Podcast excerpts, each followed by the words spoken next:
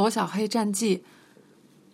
进电影院之前，我以为这是一个非常小切口的温情低幼向的萌宠动画，但是没想到它背后还有一个比较复杂和完整的世界观，并且它把很多都市的元素和修仙玄幻的元素结合在一起。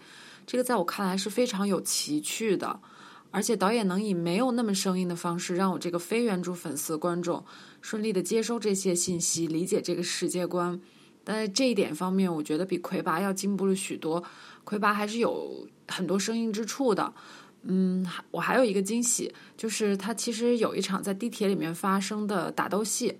嗯，是妖精和妖精之间的打斗戏，并且他们可以控制这个列车自由的穿梭在这个隧道内，坐在车顶上。那这场戏设计的也是非常好，并且完全拓宽了我对地铁空间的视野范围，给了一个日常交通工具新的想象力。但是我始终不能适应的是，这部大电影还保留了一些泡面番的叙事节奏，比如说。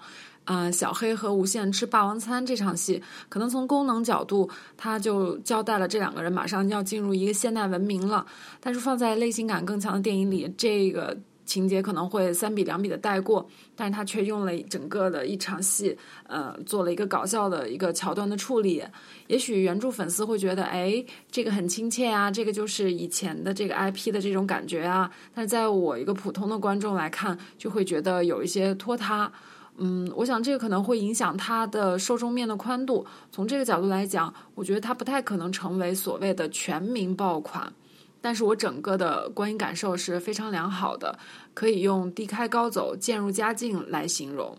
另外，罗小黑这个电影里面也有一个哪吒角色的出场，网上有评论说这是在蹭魔童降世的热度。嗯，我觉得那个哪吒更像是《非人哉》里面的哪吒形象。而且《非人哉》这个动漫和这个罗小黑他们的世界观是可以天然打通的，我个人觉得并不违和。